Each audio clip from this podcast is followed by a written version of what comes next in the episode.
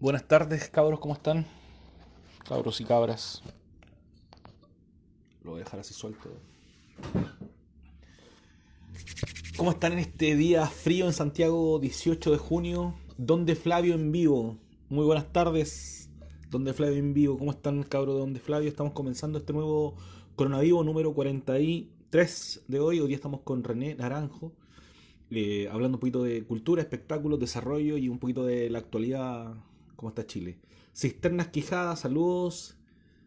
No sé quién más sumo. Gente real y qué pasa. Saludos también, cabros. Apícola Lonquén, saludos ahí a la gente de Apícola Lonquén, Valericio. Estimado Valericio, ahí de la República Independiente de Qué Locura. Eh, saludos en su cumpleaños número 43, que creo que son, ¿no? Saludos, Valericio, que lo pase muy bien. Chino Silva, saludos a La Serena, a Pícalo Lonquén ahí, muy ricos productos, síganlos. A mi primo, el Marcelo, que se sumó, saludos ahí a Marcelo con sus gemelas. ¿Cómo están? Hoy ya estamos con René Naranjo. Me cuesta mucho decir René Naranjo. René Naranjo, está difícil eso. Sí, Consu, sé que eres tú, con sus cisternas. Me recuerdo. Eh, me recuerdo, Consu. ¿Cómo estáis, Consu? ¿Cómo están, cabros, en este día de lluvia? Hoy, jueves 18. eh, a la Pati también la saludo ahí que se une, une en Paine. Mira, de todo, de todo Chile se está sumando gente a esta conversa. Eh, saludos Marcelito, estamos en este nuevo coronavirus número 43. Saludos al Angelito que, nos diseña ahí los afiches, los flyers. Y se viene bien bonito. Les cuento primero que hoy estamos con René Naranjo. Lo digo muy lento porque me cuesta. El sábado estoy con Moyenei Valdés, ex Mama Soul, eh, fundadora de las Mama Soul. Voy a estar con ella el sábado a eso de las 6 de la tarde por Festival Utopía. Salgo por otra, otra red el sábado. Y eh, eh, mira, dice que la mamá del chino es fan de los coronavirus. Bueno, saluda ahí a la mamá del chino. Buena chino. Bueno, chino, pu. Serena. Eh, ¿qué más? Eh, les cuento que estoy el lunes, voy a estar con el sensual Spider-Man. Eso va a estar bonito el, el lunes. Estamos casi confirmados con él. Y el miércoles estoy con Luis Andaur. Así que se vienen bonitos coronavirus de aquí para adelante. Llevamos 43 programas y hoy es interesante hacer esto. Y nada, pues súper agradecido también a todas las redes de amigos que se han ido conectando. Eh, ¿Cómo están pasando hoy día con la Sobeipilla? Hace harto frío, eh, cabro. Mucho frío. Está bien el lado Santiago y se vienen hartas lluvias. Está bien el lado del sur. Está encima estamos en esta cuarentena con esta gran enfermedad que nos está aquejando. Estamos bien ahí cuidándonos todos. Saludos a la Cami que se conecta desde Valparaíso. Vi en las redes que tenía una postal de maravilla la tarde. Bueno, hoy día estamos con René Naranjo. Y nada, pues sigan ahí a las redes de que estamos generando. Ubierna, Farfán, saludos también. Eh, recuerden seguir las redes de Aurea Ediciones. Aquí tengo varios libros de los chiquillos de Aurea. Hoy día le vamos a regalar uno. No es este precisamente a, a René, pero en Aurea Ediciones hay literatura chilena, nacional, así que se lo recomiendo también para que lo vayan leyendo. Cronox, saludos ahí a Frente Fotográfico, los chiquillos del colectivo fotográfico de Renca. Así que nada, estamos haciendo este coronavirus número 43. Hoy día es jueves 18 de junio. Y hoy día estamos con el periodista René Ra- Naranjo, que vamos a hablar de espectáculos, de desarrollo eh, cultural, popular, y además de eso, hoy día, cómo, cómo ve la realidad. Él tiene una, una gran injerencia en, en redes sociales, tiene casi 200.000 seguidores en Twitter. Entonces vamos a ver cómo, cómo anda su mirada a la pandemia, al Estado, al gobierno, y además de eso, en términos culturales, hoy día cómo acercamos la cultura y cómo viene la pega para adelante, en términos de lo que tenemos que hacer todas y todos. Eh, estuvieron con su hoy día, chiquillos, ¿dónde están? Saludos Ángel, Matrix Yuklin ahí que se suma. Aguante Bajos de Mena y toda su gente. Eh, Cronox, René Naranjo se acaba de sumar, así que lo vamos a invitar inmediatamente a esta conversación que estamos acá. Un segundo.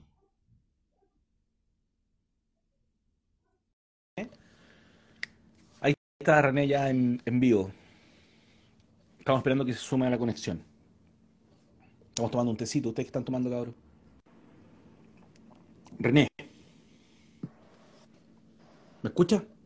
Te escucho, pero no te veo. Parece que algo, espérate, algo pasó aquí. Yo te veo. Veo tu cuadro y te veo a ti. Ay, me Pero a un poco pegado parece. Sí, parece que algo pasó. Espérate, me voy a volver a, a A contactar. conectar. Dale. Dale. Yo recomiendo conectarse con la red 3G, 4G, con la red del teléfono más que con la red de Wi-Fi que realmente queda mucho más saturada que la del teléfono. Probémoslo, tal vez puede ser ahí, puede ser ahí que te puedas conectar bien. Les cuento, este es el número 43 de Coronavivo. Estamos en vivo hoy día con el periodista René Naranjo. Vamos a hacer una conversa principalmente relacionada con la cultura y con la contingencia nacional.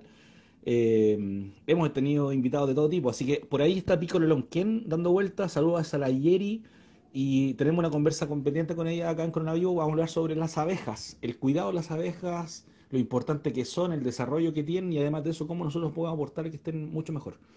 Martina Cortés 83, saludos. Ahí está la invitación de René.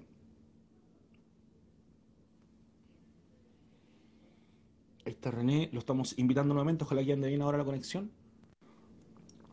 Ah, ahí estamos. Perfecto. Ahí sí. Ahí sí, hola Emilio, déjame acomodar un poquito mejor aquí. Acomode nomás. ¿Me escucháis bien? ¿Cómo estáis, René? Te escucho perfecto. ¿Cómo estáis? Bien, bien, bien. Un poco es frío, ¿no? Está como helado, ¿no?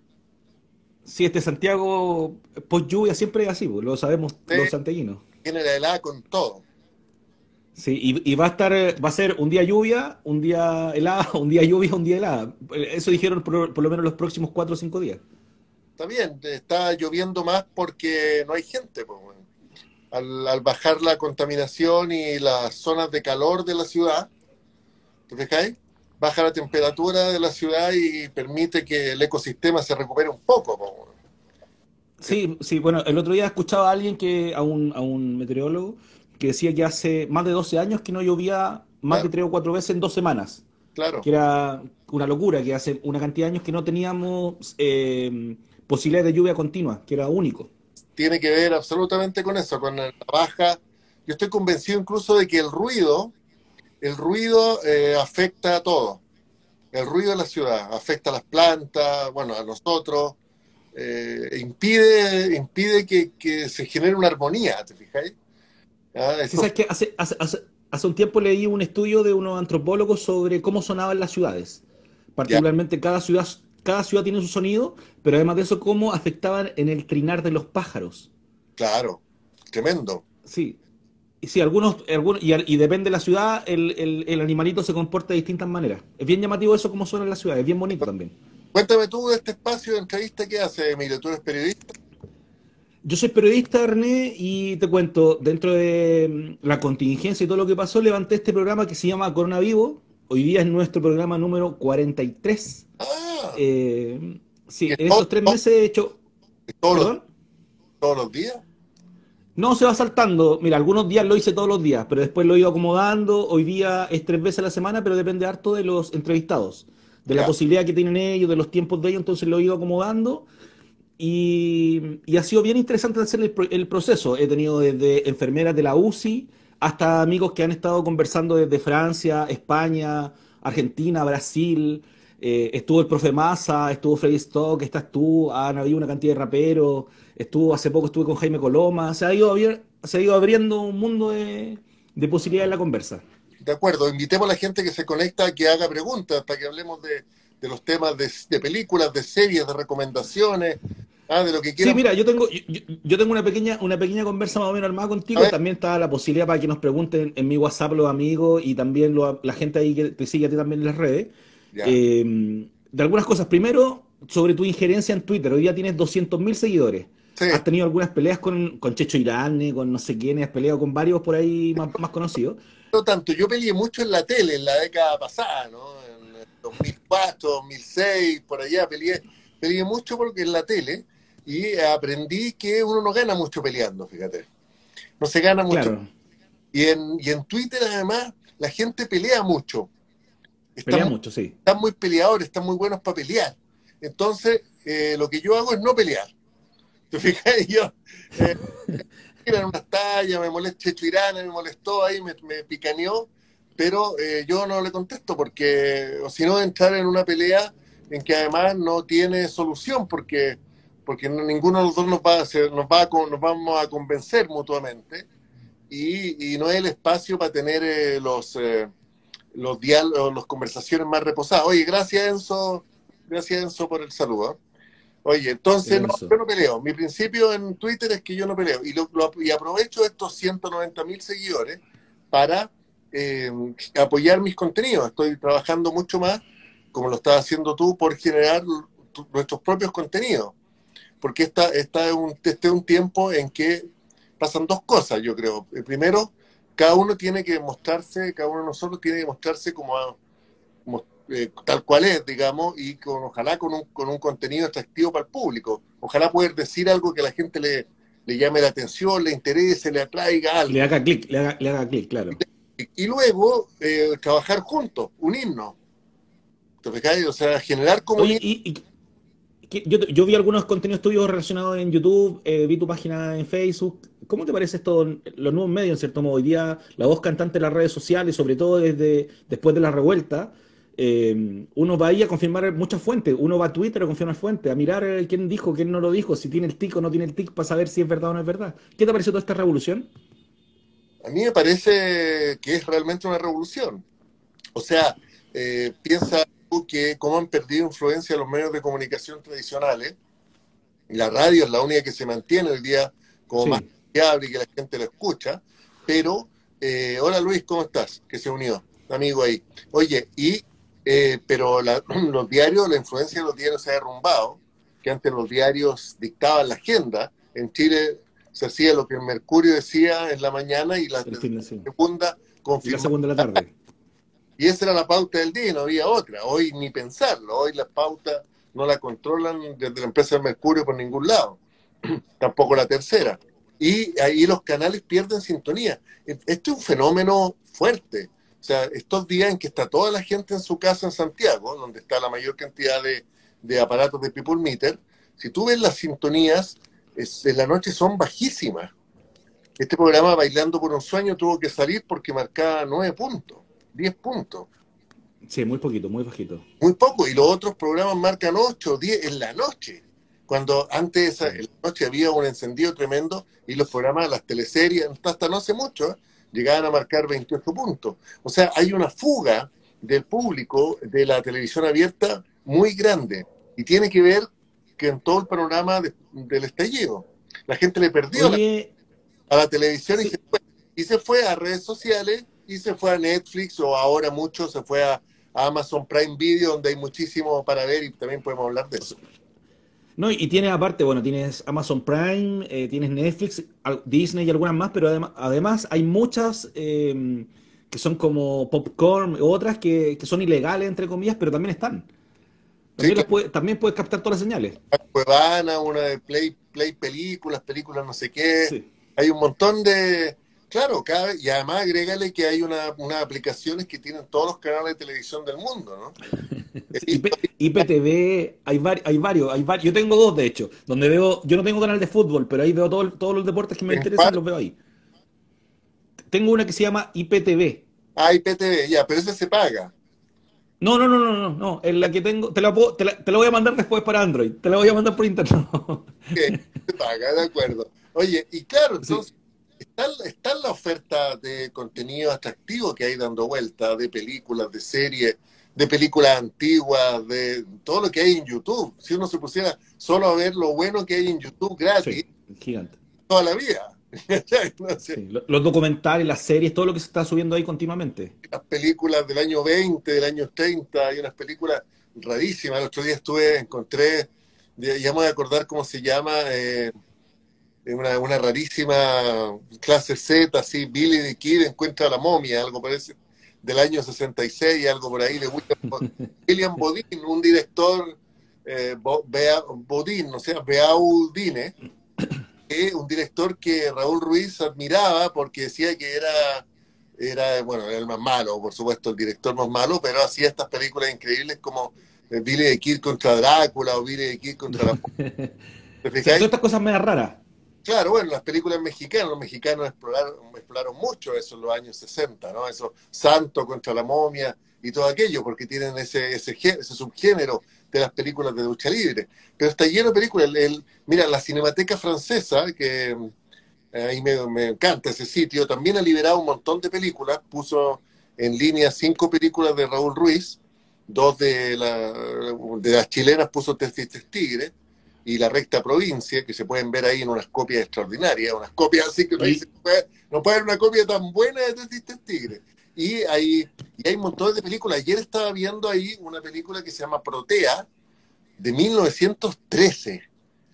Y yo pensaba, Sí. una película de 50 minutos de una espía. ¿Ah? Eh, Un saludo a Cineos de Chillán. Oye, estaba viendo, le decía aquí a Emilio, estaba viendo en la web de la Cinemateca Francesa, que se las recomiendo mucho, el canal online que tienen, y estaba viendo esta película Protea de 1913, y yo pensaba, esta película tiene 107 años. Sí, sí, claro. sí. Una enormidad, una enormidad. Pero ahora lo digital también nos acerca a ese material. Claro, esta película tiene 107 años y es una película además divertidísima porque es una, es una espía tipo Matahari, pero antes de Matahari, que se cambia de ropa cada rato. Películas de espías, tú decís, en 1913, antes de la Primera Guerra Mundial, imagínate. Estaban, Ya había, ya, estaban ya pensando estaba. películas. el tema del espionaje era, era una cosa importante y bueno, y hacen unas cosas increíbles, los trucos, la estética es preciosa, una estética Nouveau hermosísima, ¿eh? está todo súper bien, súper bonito todo. Súper bien logrado. Claro, la película de una es genial como que tú entra, entra, Protea entra a un closet y sale cambiada de ropa, así como que anda con anda como con una maleta de Mary Poppins. Todo así. inmediato, todo inmediato, todo inmediato. Es genial, y tú decís, increíble, en 1913 había películas que duraban 50 minutos de espía. Entonces, Oye, René, ¿y- Tal- ¿qué te pareció? te quiero, te quiero, te, te lo doy como ejemplo de todo lo que hay para ver en eh, online, que es tanto que si la gente quiere podemos ir comentando un poco. sí, ¿Qué te pareció lo que ha liberado Onda Media? Esta aplicación que salió hace poco chilena. Me parece, me parece que lo que de onda media, lo que ha pasado con onda media, supera el contenido. Es un hecho, eh, un hecho político, diría yo, lo de onda media, porque ha comprobado que la gente tiene interés en el cine chileno. El gran problema del cine chileno de los últimos cinco años, al menos de 2015 para adelante, es que eh, las películas se estrenaban en los cines y no le iba a ver nadie. Y cuando Muy poquita gente, sí. nadie, eran las películas que salían de cartel, que estaban en cartelera y las veían 40 personas, 50 personas en un cine eh, eh, convencional. Por eso después iban a los circuitos de cine arte, eh, como el Alameda, o en regiones como el Cine Oso, el Cine Menos Uno en Puerto Vara, o, o los centros culturales como en Rancagua o en Aysén, en Coyhaique, y, eh, y ahí los veía más gente en funciones eh, alternativas, llamémoslo, pero en la sala no las veía nadie. Y ahora ponen las películas online y es un boom. O sea, una película, pienso, Sí, mucha gente viéndola. eso es impresionante. La película Emma de Pablo Larraín la vieron 18.000 personas cuando se dio en cine, que es una buena película, digamos, provocadora, atractiva, y muy bien actuada por Mariana Di Girolamo. Y cuando sa- sale en onda media, el primer fin de semana la ven 40.000. Una locura, Entonces, una locura. Entonces, claro, la entonces ahí se desprende un tema. Uno dice, el público no está dispuesto a pagar una entrada por el cine chileno, es un problema. Pero por otro lado, tiene interés, quiere ver las películas chilenas, Sí, pero, pero eso no pasará. quiere aunque sea Eso- un rato, aunque sea un poco, que, oye, eh, un Sí, poco. pero, pero eso, eh, primero eso no pasará también por, por el tema de la publicidad, porque claro, tú sabes que es muy caro hacer películas, cine es muy caro, supuesto. y, y dentro de eso, ok, nos gastamos 200, 300, 500 millones de pesos en hacer una película, o, y, y más, eh, y después nos dejamos plata para la, para la difusión, la gente no conoce las películas, y las que eh, han logrado llegar a ese, a ese punto donde se masifican, no son tan buenas. Después yo digo, no, no sé si voy a ir a ver. Sí, tampoco hay una, una tampoco está mucho, oye, te saludo al Festival Utopía Chile. ¿eh? Tampoco hay una intención muy grande de marketearla, hay, hay- faltan cosas ahí en el profesionalismo del cine, del cine chileno. Saludo a, a todos los- todos los que se han unido. Oye, pero lo que me gusta de, de Onda Media es que la gente está entrando y tú puedes ver Emma, puedes ver La Once, ahora van a estrenar Sí. Los Reyes, vean Los Reyes, que es un súper documental sobre dos perros. Es, el- es uno de los documentales más mejores que yo he visto, fíjate. Son dos perros, y lo hizo el Che de los Gays, también entró la Che. Oye, eh, eh, los Reyes son dos perros que viven en el Parque de los Reyes, al lado de la pista de skate, acá abajo en, em, en el Parque de los Reyes, en Balmacén. ¿cachai? Allá para allá. Y, eh, y, y el documental es sobre los perros, los protagonistas son los dos perros. La película se debería está bueno. La película se debería llamar Los Perros, pero ya hay una que se llama Los Perros, entonces le pusieron Los Reyes. y porque ellos son como los reyes de ahí. Eh, y, la película es extraordinaria, está hecha por, por esa gran dupla de documentalistas chilenos que Iván uh, Snovikov y Bettina Perut. Y realmente buena, Los Reyes la recomiendo. A mí no me gustan mucho los perros y que salí pero enamorado de la película. Te gustó un montón. Así que genial Los Reyes. Está El Tío, que es una súper buena película, en el sentido de que Ignacio Santa Cruz Guzmán hace una película sobre su tío Jaime Guzmán Errázuri, que ya sabemos quién es. Ah, no sé si la has visto. No, no la he visto, pero, pero, la, pero leí la crítica sobre ella. Vela, porque me parece a mí, más allá de los defectos que pueda tener como película, que obviamente los tiene, pero me parece que El Tío es una película, dirigió, no la dirigió Ignacio, la dirigió Mateo Ibarren, pero Ignacio la protagoniza, la produjo, y es una película de Ignacio, es su vida, es su tío. Claro, pues claro, él estaba ahí. El hermano de su mamá, digamos. Oye, René, y ahí me tengo, tengo varias. Mira, me parece, solo decirte que me parece que una de las películas más valientes que jamás se ha hecho en Chile, el tío. Mira, tremendo. René, mira, llevamos 20 minutos hablando, imagínate, es una locura. una, locura. Primero, te quiero preguntar por eh, volver al tema de la televisión pública, que lo estuvimos hablando un poquito hace un rato de la televisión, pero te quiero preguntar por dos cosas de la televisión pública. Primero, ¿cómo la televisión hoy día se acerca o compite con los medios digitales? Y segundo, ¿qué te parece la venta del canal público, la venta del edificio del canal público? Sí, eh, no sé cómo la televisión ven, eh, compite hoy día con los medios digitales. Creo que es súper súper compleja la pregunta. Habría que, eh, habría que repensar mucho los canales, porque, porque además tú estás compitiendo no, no solo con... ah, mira, Catalina, se, hola Catalina, ¿cómo estás? Estás compitiendo con unos gigantes. Mauro, hola, ¿qué tal? Estás compitiendo con eh, Netflix, con Amazon, con Disney, con Apple, con ahora viene, ahora vi que la, Cinépolis lanzó una plataforma también, Cinépolis Click, y vienen las películas, están ahí listas para ser arrendadas, Bad Boys Forever y todo. Entonces, em, no sé cómo puedes competir con un canal de televisión em, sin replantearlo. Yo creo que desde la lógica que tienen hoy los canales no hay ninguna posibilidad de competir. O sea, de eso yo voy a hacer un programa y voy a vender unos avisos y voy a ir a Falabella para que me auspicie, esa cuestión se murió. Eso, Es, eso es el siglo XX. Esa cuestión se acabó. No hay cómo financiar un canal de esa manera. Y lo que haga comprobar eh, Bailando por un Sueño, en fin, lo que pasa con TVN. Oye, Sebastián Lelio, pero por favor, que, que, invitado más notable, Sebastián, por favor. Eh, eres más que, más que bienvenido donde quiera que estés. No sé en qué país estás, Sebastián. ¿En qué parte del mundo? ¿Qué parte del mundo? Hola, Fernando Aro. Entonces, eh, ¿qué pasa con TVN? Yo también yo pienso que eh, eh, ese proyecto de TVN hay que repensarlo completo desde, desde el Estado y desde la comunidad. Yo creo que algo que pasó muy, muy grave fue que se, se fue distanciando a TVN de lo público. Abrazos, querido Sebastián. Oye, eh, saludo de Punta Arenas. Punta Arenas. Se fue distanciando de la gente y de lo público. Estuvo, estuvo, está secuestrado el directorio por un cuoteo político de Chile Vamos y de, y de la ex No mayoría. Ni siquiera el Frente Amplio, que tiene 20 diputados, puede tener un representante allí. Eso es de la concertación y de Chile Vamos.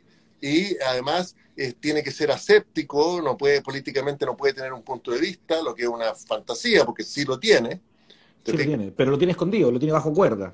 Lo tiene bajo cuerda, lo tiene mañana, como sea. Entonces, eh, es como que hay que pensar todo eso de nuevo y hay que decir en qué me conecto yo como canal con la gente.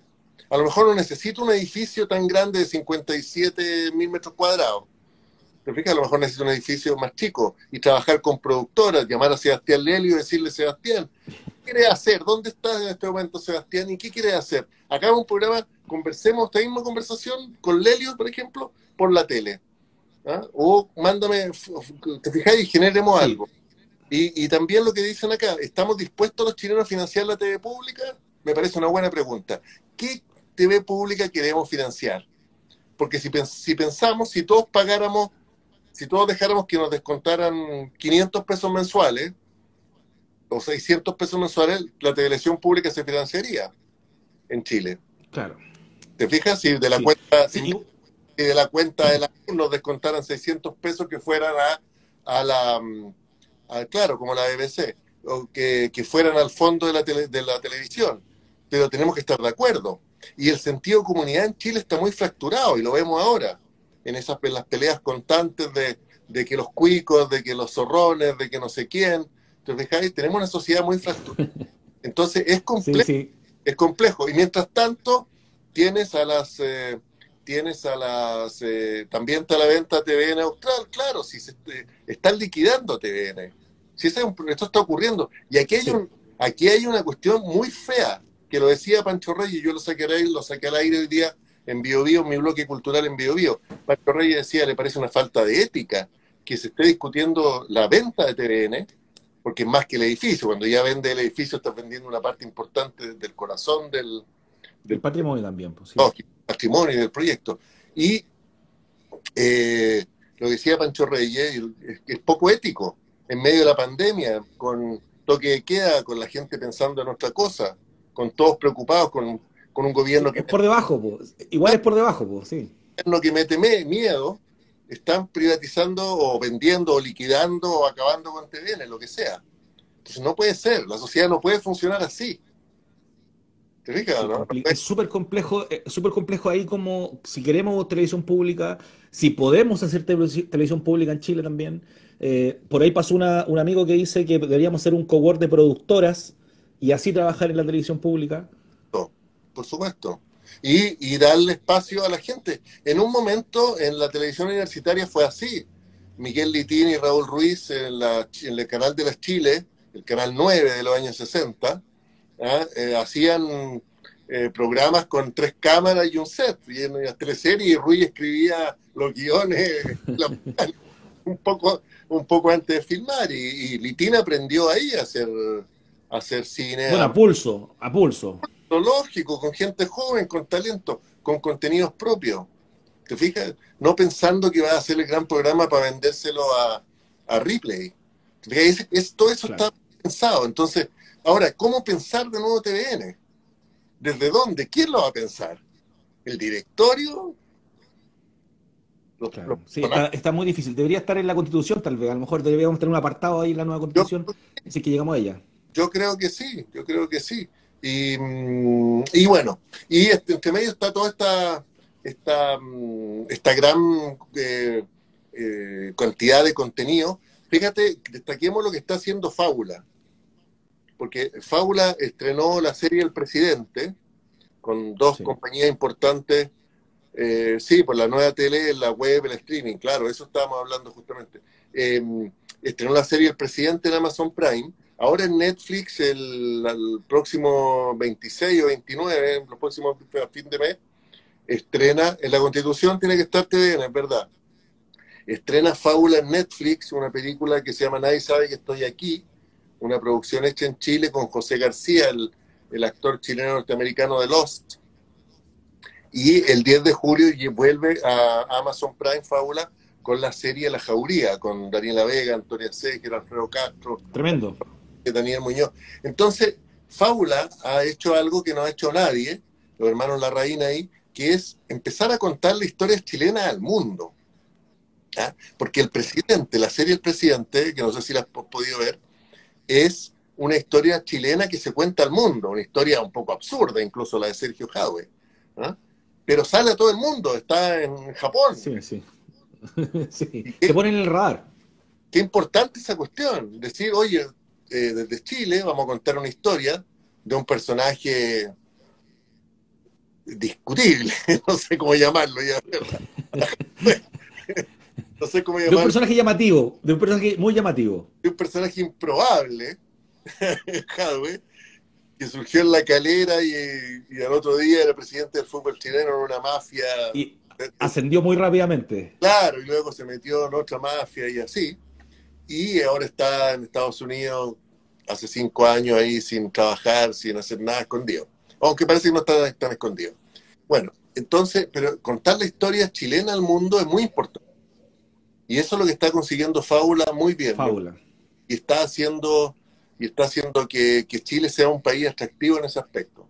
Así que vean El Presidente, si no lo han visto, son ocho capítulos, hay algunos mejores que otros y todo, pero está buena y la actuación de Andrés Parra como chileno, como mm, Sergio Jau está eh, formidable, increíble. Que, lo entrevistaste y está en tu canal de YouTube la entrevista. suscríbanse por favor a mi canal de YouTube. Está muy yo, me, yo me suscribí, yo me suscribí hoy día. Sí, muchas gracias. Yo me suscribí al tuyo. Vamos. Ya.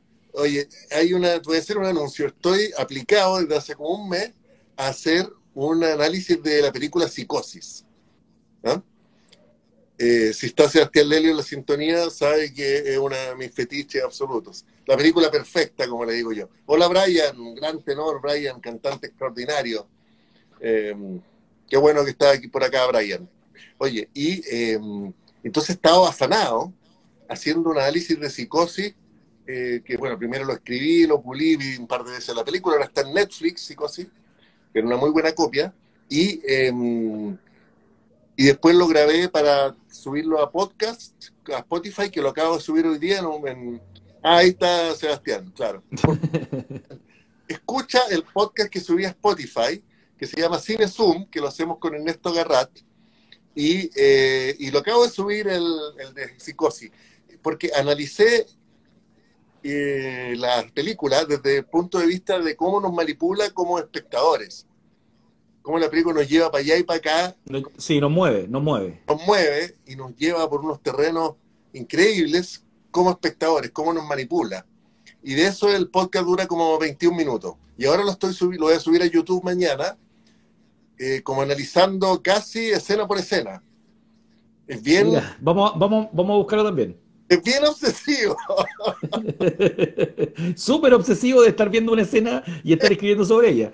Es un poco obsesivo, fíjate. Pero creo que. Pero si es, pero si es tu fetiche, está bien. Es mi fetiche, creo, pero lo hice con un, con un espíritu que ojalá se llegue, que es de mostrar cómo está hecha la película para motivar a la gente o a hacer películas o analizar las películas de otra manera, como eh, claves. ¿Te fijas? Como te enseño claves eh, para analizar películas o para hacer películas si quiere si quiere hacerla, digamos. Yo, de hecho, yo estoy, me estoy motivando yo mismo a hacer, algo.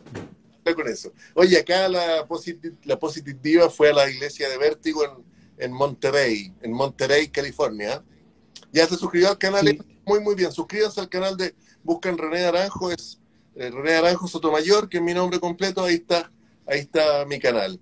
Oye, y... Sí, te estuve mirando con la entrevista que le hiciste. Disculpa, eh, hay varias veces nos preguntaron unos amigos del colectivo fotográfico qué te parece el tema de la censura a los medios eh, populares, lo que está pasando hoy día con las posibilidades para poder salir a cubrir actividades. Todas las censuras me parecen pésimas, todas. La censura, lo que el viento se llevó en HBO, pésima. Y que, lo sacaron, que lo sacaron muy malo. Muy malo. Tú no podías, tú no podías ocultar una película. No puedes, eso se llama censura. Por lo que sea, pero eso es censura puedes ponerla ahí y decir, oye, em, eh, esta película tiene un contexto, se filmó en tal momento, pasaron tales cosas. pero, es la, muestra de una realidad, de un momento, de un momento que hoy día no nos gusta, pero pasaba. No puedes censurar y tampoco puedes aplicar, como han aplicado acá, este filtro de que no te doy permiso para cubrir noticias si no tiene un giro en el, en el Servicio de Impuestos Internos. Esas son, esas son censuras, son resquicios por eso, todo eso me habla, me, como dicen los españoles, me sabe mal. ¿ah? Me sabe mal de la, de la sociedad chilena, de, querer coartar todo el rato. Es una sociedad que no, que, no, que no permite vivir en libertad a la gente. Y eso a mí me molesta mucho. estamos llenos de normas, estamos llenos de normas continuamente. Y a los diputados de la UDI quieren prohibir algo, todos los días. Parece que se juntan a la... ¿Qué vivimos mañana? Y quieren hacer una... Mandan su WhatsApp en la noche. Que le presentaron un proyecto para prohibir los stickers. Sí. ¿Te acuerdas? Como que uno no puede, no podía sí. sticker en la calle o en un bus, un sticker así como... What the fuck? O sea, la, ley del sticker, la ley del sticker. Claro, entonces te fijas que hay gente que, que lo único que piensa en Chile es censurar a los demás y coartarles sus libertades. Y lamentablemente desde el golpe de Estado, que fue hace 47 años, todavía no llegamos a una sociedad en que seamos capaces de convivir con las libertades de los demás. Entonces hay una, hay una cuestión de ir coartando todo el rato como sea. Y esa no es una sociedad eh, democrática ni libre donde sea interesante vivir. ¿Te fijas, no? René, tengo, tengo muchas preguntas. Voy a hacer una mención ahora. Tenemos unos amigos de mm, Aurea Ediciones Chile que hacen libros de ciencia ficción nacionales. No tengo el libro precisamente acá que te voy a mandar, que de ahí te voy a pedir tu dirección y te voy a mandar a la casa el saga, el Ascensión, que es una saga de J. Zafira, que por ahí estaba escuchándonos. Eh, te vamos a mandar ese libro que es sobre un, Chile presente y un Chile futuro, con, una, con un centro en Santiago. Entonces te lo, voy a, te lo voy a enviar y los libros son este tipo, sigan a Saga Ascensión, mira, está Valparaíso Zombie, Monmapu, Horrores Humanos. Tenemos varios libros ahí, en Instagram, así que sigan la página de los chiquillos. De... ¿Los que hacen los libros? ¿Quiénes hacen estos libros? Son un, es una editorial chilena que se llama Aurea Ediciones y ellos eh, hacen principalmente ciencia ficción. El 95 de sus autores son chilenos. Tienen más de 26 autores y tienen una cantidad inmensa de libros también. Le ha ido bastante bien a los chiquillos con este tema de la ciencia ficción. Ah, pero mira, qué bueno, qué bueno. Oye, eh, estaba pensando qué película recomendar, ¿eh? Hay una... Sí, espera, espera, dame un, dame un tiempo antes que, de las recomendaciones. Te quiero, tengo un par de preguntas contigo. Primero, tú estás muy ligado a la ópera, ah, principalmente a la ópera, que, es algo que, por ejemplo, yo, yo no entiendo mucho. Pero además de eso, ¿cómo acercamos ese tipo de actividades culturales tan bonitas a, la gente? ¿Cómo las masificamos? Eh, no sé si se pueden masificar, porque es como, son como las películas de, arte, así como, no sé, los clásicos del cine, no sé, las películas de arte. Hay que tener, hay que, lo que hay que cultivar es la sensibilidad. ¿Te fijas? Eh, sí. Eh, hay que atreverse a vivir la sensibilidad y conectarla con la emoción. Entonces, eh, la ópera es, es una rama artística, una disciplina artística eh, bastante completa porque, la música en sí es un lenguaje, ¿no es cierto? Eh, y, genera una serie de emociones y expresa una serie de situaciones y emociones y la, la, mm, y la voz, la voz humana es el instrumento más fino y más completo jamás creado. No hay nada más emotivo que la voz. Pero fíjate, yo saco voz así, no sé si está Brian Brian, Brian Ávila es un tenor, pero lo, debería invitarlo para que, para que cante nomás. Tú deberías invitarlo a que cante Brian. Lo vamos a contactar. La ópera. Claro, es que no, no sé si el origen de la ópera es masivo, como dice alguien así. Claro, en el, mil, en el 1800. En realidad no es el origen. El origen de la ópera no es masivo, es los palacios con los nobles, ¿no es cierto? Mozart, eh, la mayoría de sus óperas las tocó para, para gente que, que, vivía más bien en la nobleza que para el pueblo, digamos. Pero ¿cómo creamos esa audiencia? ¿Cómo, cómo creamos la audiencia? Eh, yo creo que invitando a escuchar.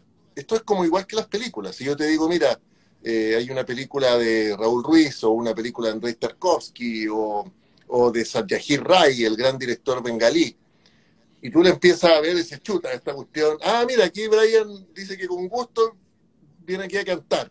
Grande Brian, vamos a hacer vamos a hacer una transmisión de ópera. Ya estoy preparando una, plataforma ahí.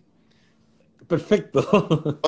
Entonces, eh, tú te tienes que abrir a esos lenguajes. Tienes que, es un ejercicio de apertura del intelecto, pero sobre todo del espíritu. Decir, mira, yo voy a entrar a ver esta película, me voy a, me voy a involucrar. Y de a poco, cuando la sensibilidad hace clic, tú vas aprendiendo. Yo aquí te voy a hacer una infidencia, pero yo soy un apasionado de las óperas de Mozart. Mozart hizo 22 óperas. Yo debo haber escuchado, sí, bastante más de la mitad ya a esta altura. Eh, un buen poco más, me faltarán unas 6 por escuchar. Y ese tiempo de asimilación y todo me ha tomado 10 años, 10 años. ¡Wow! Sí, un, tremendo tiempo, eh, mucho rato. Entonces, y de disfrute y de irla descubriendo, y por qué está aquí esto aquí, por qué pasa acá, por qué, y esta cuestión, por qué de años, así. Sí, pero eso, eso aprender a descubrir, a, degustarla también. Quiero, no es, no es gratificación instantánea, porque la gratificación instantánea tiene un problema. Cuando yo voy a ver una película de acción eh, o de, de, de gran espectáculo Rápido y Furioso 9, ponte tú. Van en la 9, ya salió la 9, ¿no? no sí, no, 8, 9, no sé. Yo llegué hasta como a la 5. Rápido Furioso 8. Yo lo paso bien mientras veo la película, porque es una ta, ta, ta, ta, es un estímulo constante sobre mi aparato nervioso. ¿Te fijáis? Y me pone nervioso, me pone contento, me tira para arriba, me, me sube la adrenalina, la bilirrubina, todo. Se acaba la película y a las dos horas yo no sé de qué se trataba la película, yo no me acuerdo. Sí, no me acuerdo. No me acuerdo. Me preguntan al otro día, oye, ¿qué película viste? No me acuerdo. Esta vi esta y no me acuerdo de nada. ¿Te fijáis?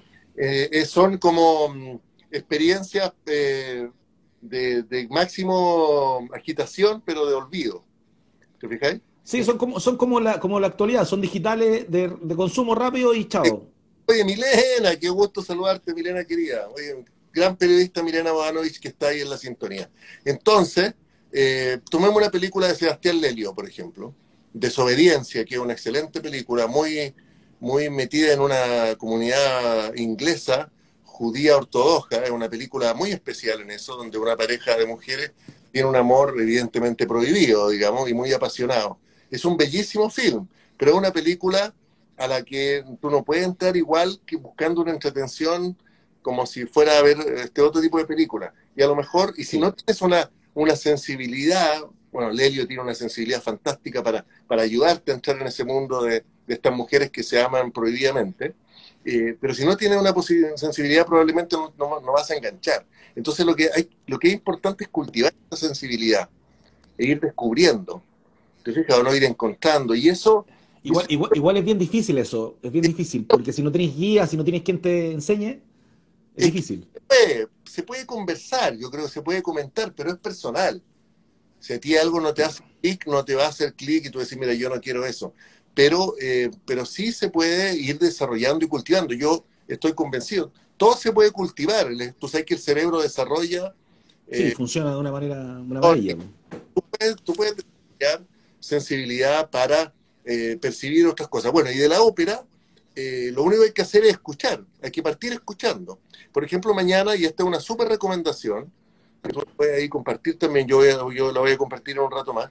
Mañana el Teatro Municipal, en su web municipal.cl, transmite una de las óperas más bellas que hay, que se llama Los Puritanos, y Puritani en italiano, del compositor Vincenzo Bellini, que es uno de los grandes compositores de la ópera, que murió a los 34 años, en 1835 y compuso una, cantidad, por supuesto, breve de ópera, y esta es su última ópera, que la estrenó en Francia, no en, eh, no en Italia. Y es una ópera bellísima, ambientada... ¿Mañana qué hora es eso?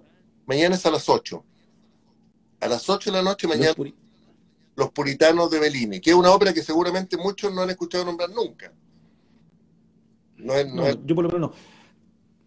René, tengo varias preguntas y se nos acaba el tiempo. Ya, Dale, dale. Déjame contarte. Entonces importa, después retomamos de nuevo. Lo, retomamos, desde mi canal, desde mi...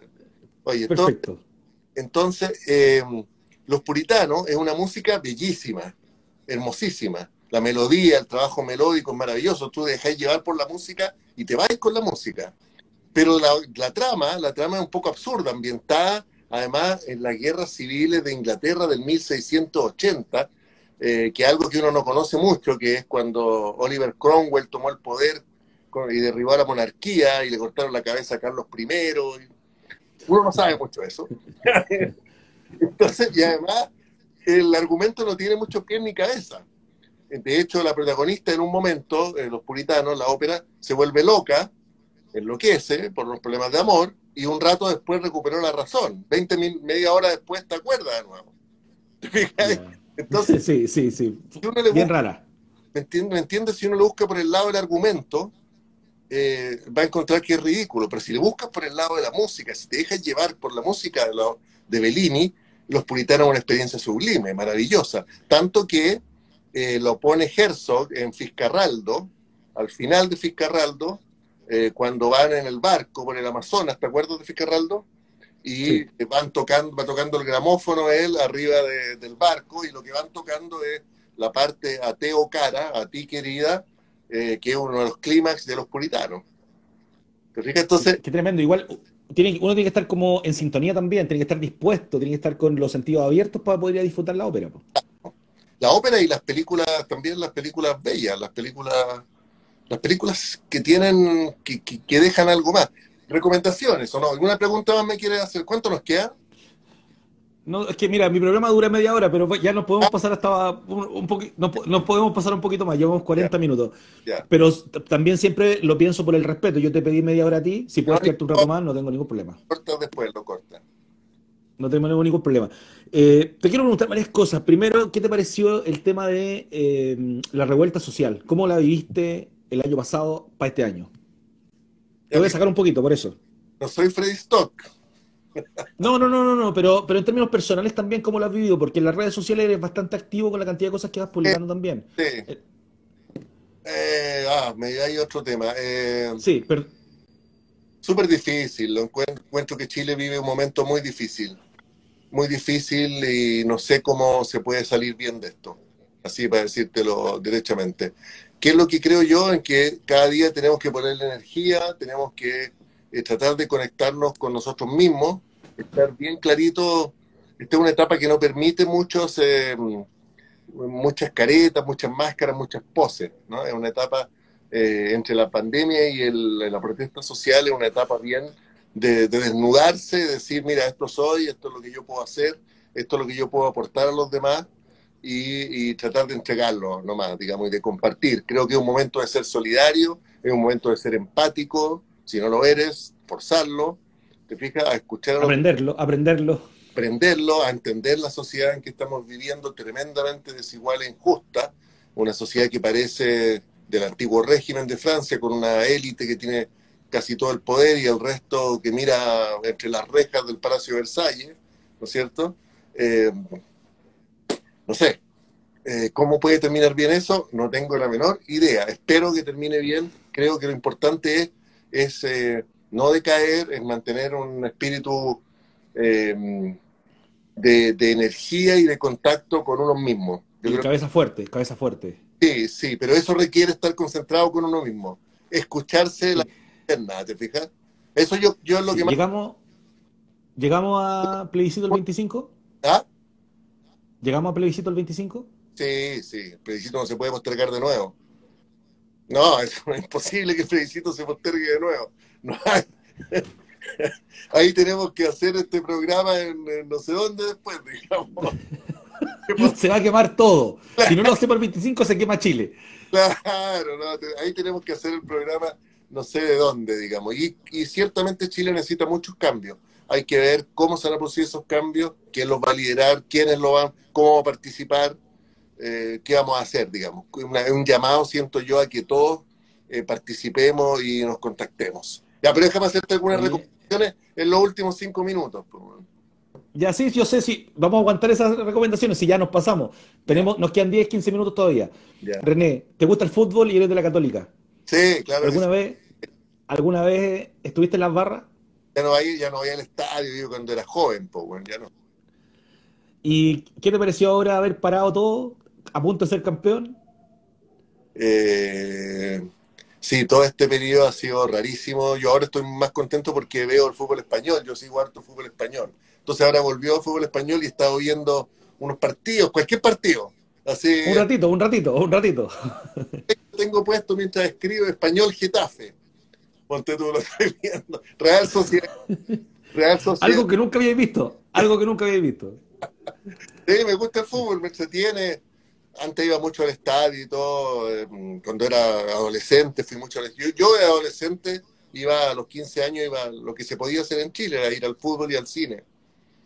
En 1970 y tanto, digamos, cerca de los 78, por ahí, era ir al fútbol y al cine, digamos, así que por eso me, me, gustan mucho. Ahora sí, vamos. Ya, René, ahora sí, vamos con lo último de las recomendaciones de René. Ya, oye, em, ya recomendamos el presidente, recomendamos la película de Netflix, Las Cinco Sangres, la película que hizo sobre Vietnam, una película bien sorprendente. Les recomiendo mi podcast también, que está en Spotify, Cine Zoom, que hacemos con Ernesto Garrat. Y, tu canal de YouTube. Donde comentamos la película en mi canal de YouTube. Y em, me gustó mucho, eh, a ver, ah, me gustó la serie White Lines del creador de La Casa de Papel, Ángel Pina, que está en Netflix también, White Lines eh, ambientada en Ibiza con el mundo loco de la fiesta, el carrete y, La locura, la locura. Droga, la locura y todo eso me gustó, está, está entretenida. Eh, ahí dedo para arriba con la ópera.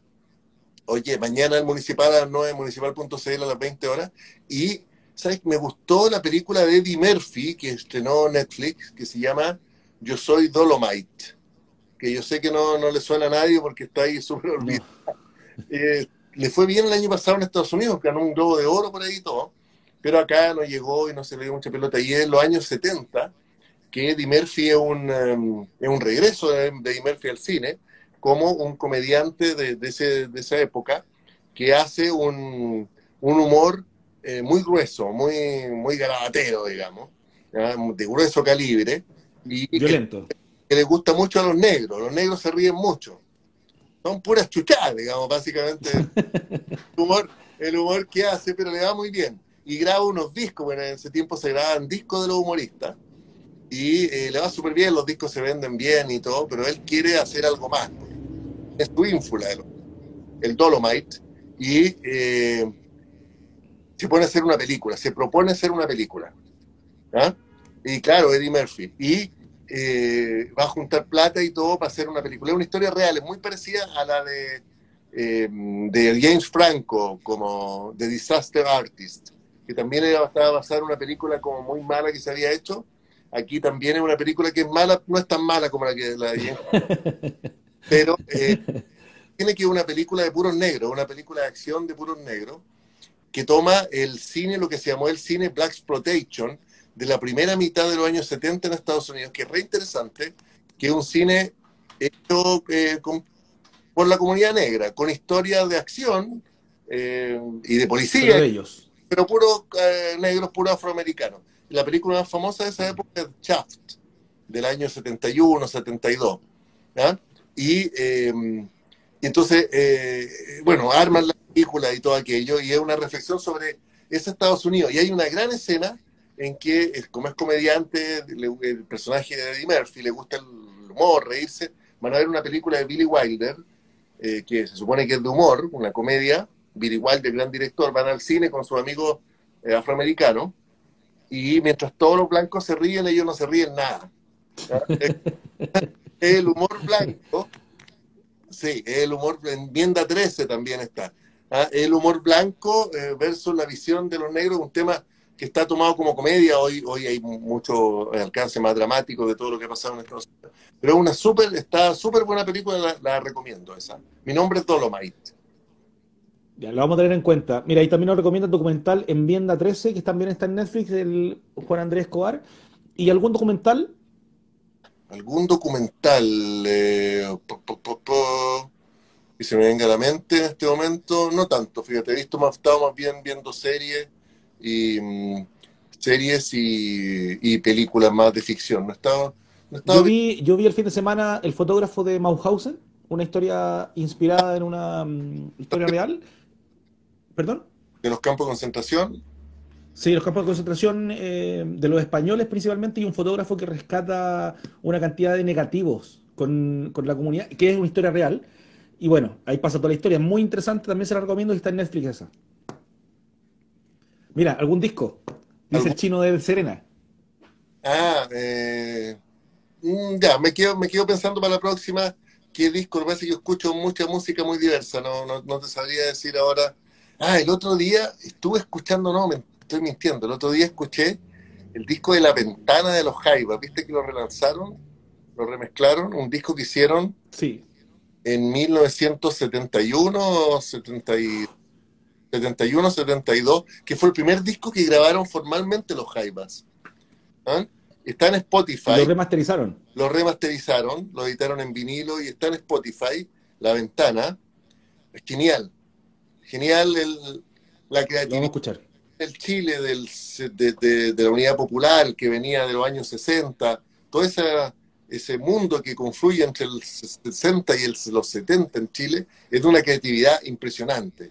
¿Ah? Y los Jaivas tienen ahí unas canciones eh, buenísimas, sí, realmente em, eh, Indio Hermano, eh, y la primera canción es súper ingenua, porque como eran tiempos de tanta tensión política, la primera se llama Seamos amigos, seamos hermanos. estaba camuflada, estaba camuflada. No, y es como, seamos amigos, seamos hermanos. Así como... Nunca ocurrió. René, eh, nunca, nunca ocurrió. está, muy, está muy bueno ese disco, escúchenlo, es bien eh, en experiencia psicodélica. Eh, me llamó mucho la atención el álbum de La Ventana de los Jaivas, que no lo había escuchado, escucharlo completo. Todo, ahí está Mira Niñita, es toda una experiencia escucharlo. Lo vamos a mirar. Oye, René, primero te voy a mandar el libro Ascensión. Vamos a, te voy a hablar por ahí por WhatsApp para pedirte algunos datos. Eh, Ascensión de J. Zafira, y es un libro bien interesante de Aura Ediciones. Y lo segundo, de verdad, muchas gracias por el tiempo y el espacio, con la sapiencia que tienen, la cantidad de, mm, actividades culturales y artísticas que te desarrolla. Así que nada, muchas gracias por haber conversado con nosotros. gracias a ti. Ahora nos vamos a seguir porque me di cuenta que no nos seguíamos. ¿ah? Sí, no, yo te, yo te sigo, pero claramente soy, soy, tengo mucho menos seguidores que tú. Oye, eh, hay que escucharla con algún alucinógeno, ya eso depende de uno, de cada uno. es un buen dato. Claro, claro, claro, claro que sí. Oye, eh, métanse a Onda Media. Muchas gracias, Patti. Entren ahí en, en Amazon Prime Video y realmente muy, muy buen material. Ah, y la, la serie que va a dar Sherlock, ¿has visto la serie Sherlock? Increíble, soy un seguidor de Sherlock desde los libros para adelante. Créeme que no la había visto hace un par de días, vi los primeros tres, la, la, primera temporada. ¿Cómo no? Oye, pero. ¿Cómo no? Bueno, ahora la va a dar TV en el horario. No sí. Qué buena es sí, son, son tres, son tres eh, capítulos por temporada, son tres temporadas. Y yo soy un seguidor del libro, soy muy fanático de Sherlock Holmes, que es uno de mis superhéroes. Yo también. Y, la, y la serie es muy, muy pegada a la realidad, solo que está actualizado. Y el Sherlock es el que más se parece. O sea, no es pegada a la realidad, es pegada a la ficción de la novela. Ah, perdón, ah, sí, sí, perfectamente, sí. Perdón, perdón. Yo también de chico leí numerosísimas novelas de, de Sherlock Holmes y creo que hasta me creía Sherlock Holmes. ¿ah? Y, y la de Benedict. Oye, pero qué buena, qué buena, y voy a seguir viendo. Tremenda. Si no la han visto, Sherlock, de verdad, los ingleses la llevan increíble la serie. Otro nivel, otro, otro cada capítulo, cada capítulo dura una hora, es una película. Hora y media, hora y media. Sí, hora y media, es una película. Es una película. Un gusto, Emilio. ¿eh? Te pasaste, René, de verdad, muchas gracias. Saludos a todos los amigos. Así que nos estamos hablando, René, en las redes sociales. Chao. Chao, hasta luego. Oye, cabrón, muchas gracias por la conversa de hoy día. Eh, saludos a todos los que se sumaron. ¿Dónde está? No sé dónde está Enzo, pero es tremenda serie. Yo te la recomiendo, pero de las mejores que he visto. Eh, amigos, sigan a arroba Emilio el Mago, que es mi Instagram personal. El día sábado estoy con Moyenay Valdés de la Mama Soul y el día mm, lunes con Sensuales Spider-Man y el miércoles estoy con eh, Luis Andaur. Así que nada, saludos a todos los amigos, al Mario que se recuperó ahí del, del coronavirus, al chino que está en Serena, al Enzo, al Vale, al J, a todos los amigos que están dando vuelta. Así que saludos cabros, que estén bien, nos vemos nuevamente, hasta luego.